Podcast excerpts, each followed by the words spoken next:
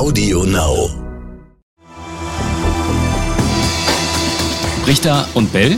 Wirtschaft einfach und schnell. Und damit herzlich willkommen zu einer neuen Folge Brichter und Bell Wirtschaft einfach und schnell.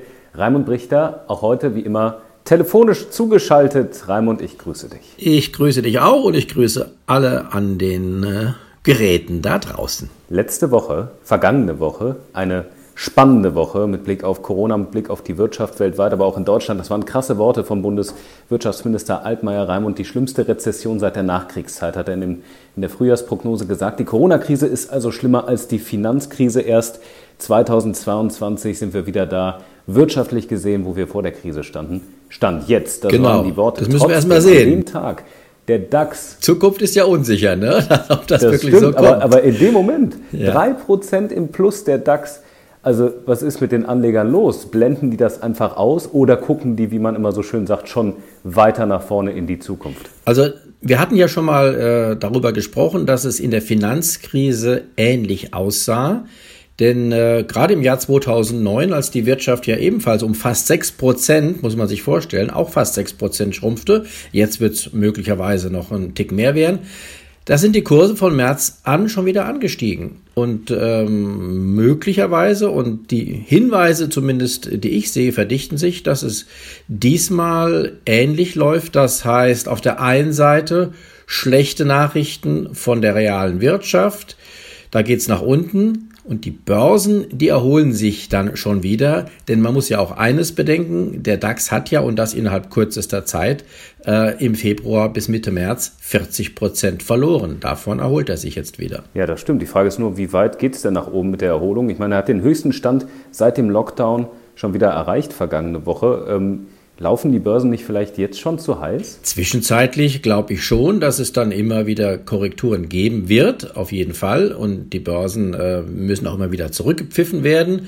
Ähm, da kann auch schon äh, in nächster Zeit wieder ein kräftiger Rücksetzer kommen. Aber insgesamt bin ich, äh, was die Börsen anbelangt, äh, zu der Einschätzung gelangt, dass das, was sich jetzt im Umfeld dieser Krise tut, dazu beiträgt, dass es eine richtig kräftige, lang anhaltende Rallye gibt. Rallye sagen wir im Börsenjargon zu einem Aufschwung, also einen Börsenaufschwung, ähnlich dem, den wir seit der Finanzkrise gesehen haben. Was äh, führt dich dazu, zu dieser Annahme? Meinst du die, die Investitionen, die Hilfsprogramme, die jetzt kommen, sowohl von Regierungen als auch von den Notenbanken? Ja, man muss ja sehen, dass tatsächlich ähm, und es sind diesmal wirklich Billionen von Euro und Dollar neu in die Welt gebracht werden.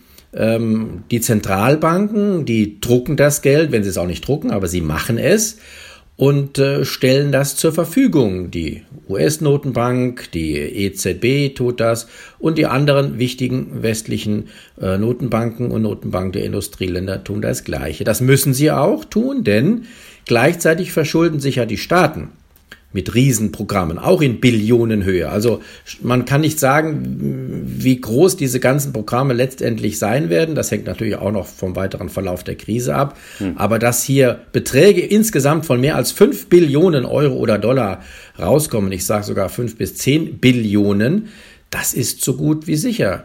Und das muss man sagen, das ist neues Geld, Geld, das vorher nicht vorhanden war, das in die Märkte und in die Wirtschaft gepumpt wird. Warum ist dann die Sorge so groß bei vielen Unternehmen, wenn die Notenbanken doch scheinbar so lange Geld schaffen können, bis die Krise überwunden ist? Ja, die, die Sorgen der Unternehmen sind natürlich auch einerseits berechtigt, denn es gibt selbstverständlich Unternehmen, die jetzt auch in dieser Krise kaum oder kein Geschäft mehr machen. Aber genau dafür sind ja die äh, Programme der Regierungen und äh, unterstützt von den Notenbanken da.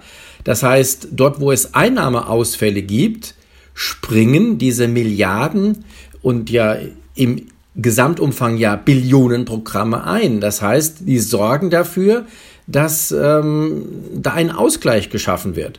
Und wenn man sich überlegt, was da im Prinzip passiert, es ist ja so, dass sich die Staaten in Höhe dieser Billionen verschulden werden und dass dieses Geld was die Staaten auf der einen Seite sich verschulden, auf der anderen Seite der Privatwirtschaft, sowohl den einzelnen Konsumenten als auch den Unternehmen zufließt. Das heißt, wir haben hier eine gigantische Umverteilung von den Staaten hin zur privaten Wirtschaft. Und das wird aus meiner Sicht die Börsen durchaus auf längere Sicht stützen. Mhm. Uns hatte ein Hörer geschrieben, ähm, fand ich ganz spannend, dass er nicht versteht, warum die Wirtschaft leidet und laut dem Bundeswirtschaftsminister dramatisch schrumpfen wird. Er hat das äh, so argumentiert, dass die Leute ihr Geld ja noch haben äh, und im Moment nicht ausgeben können oder eben doch für Laptops zum Beispiel, also für andere Produkte ähm, und dass einige Branchen ja sogar durch Corona stark nachgefragt sind, wie zum Beispiel jetzt Elektrohandel als Beispiel. Was ist da dran? Ähm, ja, genau, das ist Gewinner und darüber berichten wir auch in, in, äh, bei NTV ähm, sehr häufig, dass es Gewinner und Verlierer dieser Krise gibt, ist auch klar, aber man sieht also, es gibt tatsächlich auch Gewinner. Die Verlierer, die sollen mit diesen Programmen ja ähm, gestützt werden. Das heißt, äh, denen soll ein Teil zumindest oder ein, auch ein Großteil der Einnahmeverluste ausgeglichen werden. Und was der Hörer geschrieben hat, dass äh, ja kein Geld äh, vernichtet wird. Das ist ja tatsächlich so.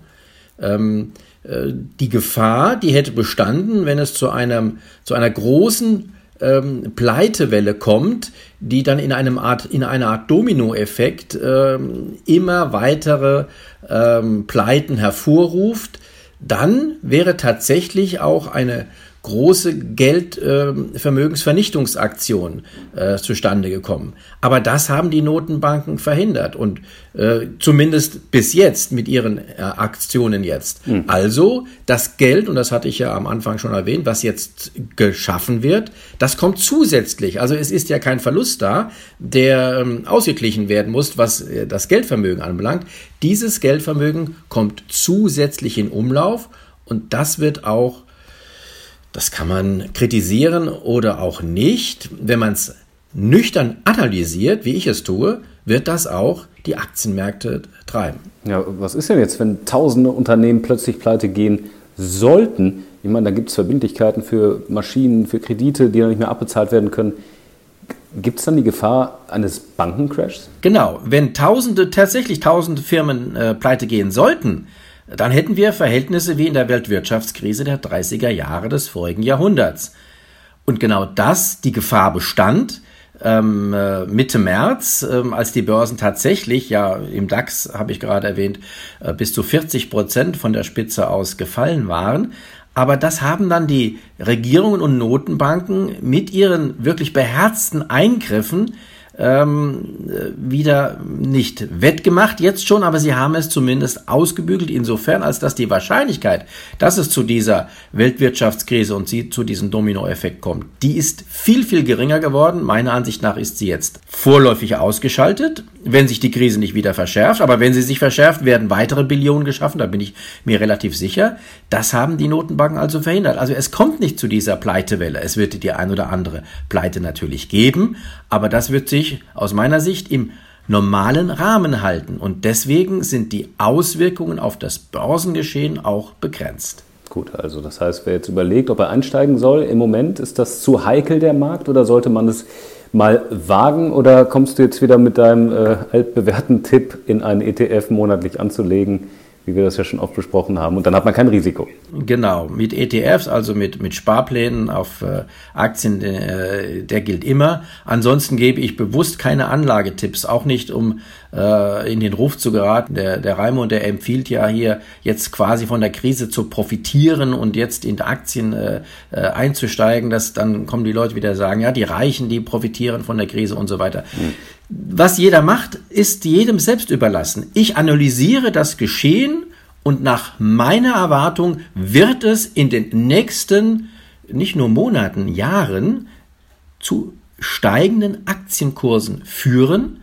Und da kann jeder daraus machen, was er will. Und du hältst daran fest, äh, DAX zum Jahresende leicht erhöht zum Anfangsniveau, einstellige Plusbereich, hat okay. gesagt. Ne? Das war jetzt meine Prognose zum Jahresanfang, bevor es die Corona-Krise gab.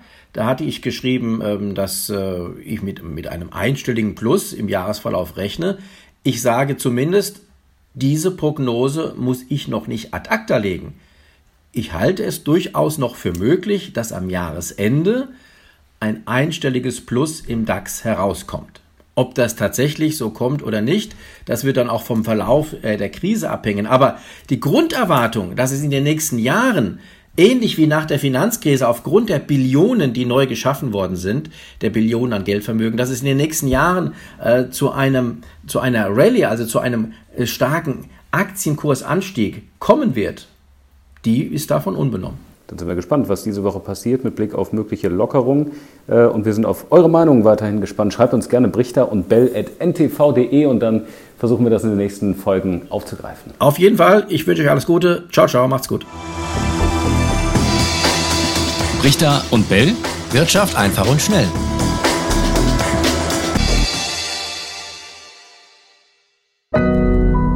Audio Now.